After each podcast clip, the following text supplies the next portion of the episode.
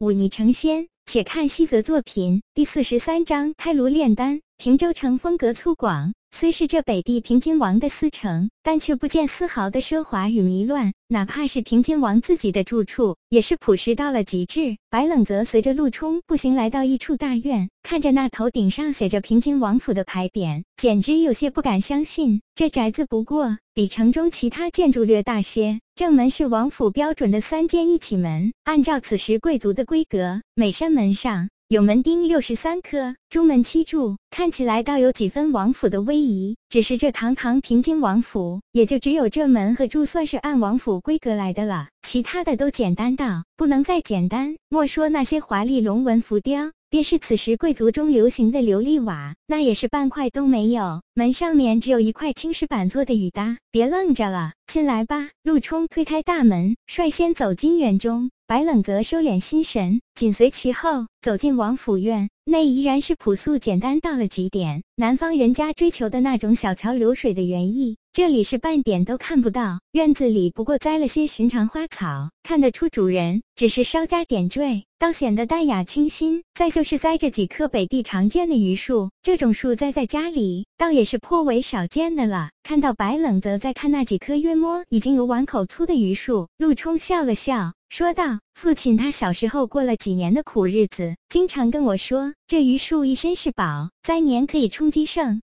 年可以入药，尤其是那榆钱，那时分外的香甜。我小时候也颇为爱吃，父亲就自己动手栽了这几棵榆树。说起来也有十多年了。这院子后面还有一个小小的湖泊，是当年我父亲亲自带人挖的河道，向东入主河道，直通大海。你若有兴趣。”我待会陪你去看看，那里倒是一个难得的好去处。白冷泽点点头，这等父子间的温情，他是不曾体会过的，但可以从陆冲眼中看到几分暖意。想必他对这些往事是十分珍视的。穿过院子，远远的就看到那简单的正厅中站着一个人影。父亲陆冲快走几步，脸上带着笑意喊道：“白冷泽，深吸一口气，让自己努力镇定下来。面前的这位可是这平津之地绝对的执掌者，断然不能有丝毫的马虎。”他抬头来看了一眼站在厅内的中年男子，却微微吃了一惊。倒不是说这平津王生的多么勇猛过人，多么气势凛然，而是面前这中年人实在是太过普通了。这平津王身高大约只有五尺，这在北地之算得上寻常。他相貌并无出众之处，脸型方正，眼睛不大不小，鹰鼻阔口，看起来是有几分威严，但却被他脸上那和煦的笑容掩盖，并不显得如何骇人。传言中，那身高九尺，腰围也是九尺，可生撕虎豹，一顿饭吃下一头牛的陆平金，就是面前这和蔼的老头。白冷泽顿时觉得好生失望。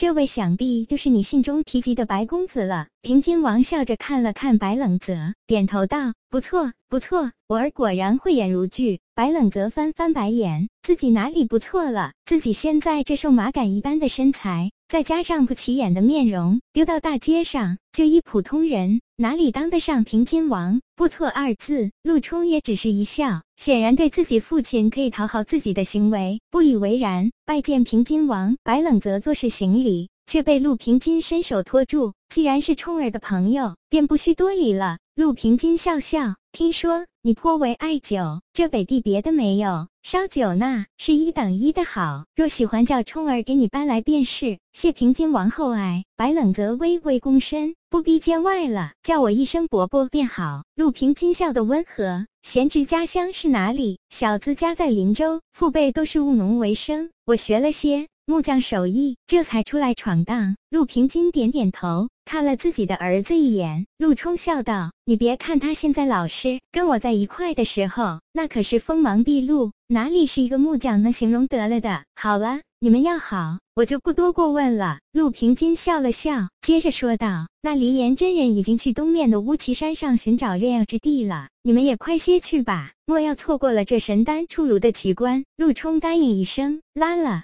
拉白冷泽两人跟陆平金告辞。骑马向东而行。元齐兄，你看此子如何？待两人走远，陆平金脸上笑容渐渐敛去。此人命格怪奇，却是天象在位作命。紫薇，天府来朝，昌曲魁月辅弼，全齐。因元齐摇头哭笑道：“说实话，这般命格，当不是长命之相，最多活不过十五岁。此子当是过了这个岁数了。”因元齐掐指细数，点点头道：“确实已。”过他多活了两个多月，实在是奇哉妙哉。不过平津王也不必多虑，此子当是有奇遇。我观他灵魄充盈，身体虽不佳，但既然过了那命格大限，当是一片坦途。修武道确实不妥，修仙道却是一日千里。要过那炼神还需，也未必不可能。如此说来，冲儿倒是捡了个大便宜。陆平金笑笑说道：“此子看似温顺，骨子里却是桀骜无比。”当不是那般容易降服之辈，看来这方面冲儿确实比我要强。因元齐摇摇头，叹息道：“平津王过谦了。乌岐山乃是这北地的名山，此山靠海，高千仞。据说千年前曾有一位仙人在此山上羽化登仙，所以这座山又被叫做仙人山。山不在高，有仙则名；水不在深，有龙则灵。”炼丹乃是窃取天道之事，需以天地间的灵气为引，以充斥灵气的器物为辅，所以护灵之丹炉，真火炼制之下，才可出纳。窥视天道的灵丹妙药，既然是窃取天道，自然有风险。炼丹失败率很高，要提升成功率，炼丹的地点是其一，灵气旺盛的地方方可事半功倍；其二，则是那炼丹的材料，材料越好，出品的丹药不管是品相还是药效，都会高很多。再次就是丹炉，丹炉可以使丹药在炼制过程中瞒过天道的窥探，汲取灵气，也是十分重要的一环。最后才是炼丹人的本事。若是有丹方，炼丹人要做的便是寻找合适的时机，再就是掌握好真火的火候，这便是炼丹人要做的。当然，七品以上有灵的丹药不在此列。炼丹一如治国，这君臣佐使一样不可缺，次序也不能乱。离岩真人看着那具残缺了的右腿的囚牛尸体，嘴角抽搐了几下，怒道：“为何会少了一条腿？”卢静看了看那囚牛尸，笑了笑说道：“世子殿下的朋友说，未曾吃过这囚牛肉，想是拿去做了菜肴。”胡闹！离岩真人怒气勃发，他指着那残缺的部分说道：“这炼丹手中的，就是这材料的完整性。囚牛乃是灵妖，有龙之血脉，若是尸体完整，龙气不散，我炼这炉丹药的把握至少可以提高三成。可是现在囚牛尸体被毁，龙气已经开始散逸。”若是炼丹失败，我如何向平津王交代？面对离岩真人的指责，卢静也不生气，笑着躬身道：“所以还请真人拿出十成本事，莫要辜负了平津王的托付才好。”离岩真人生了会闷气，深呼吸几下，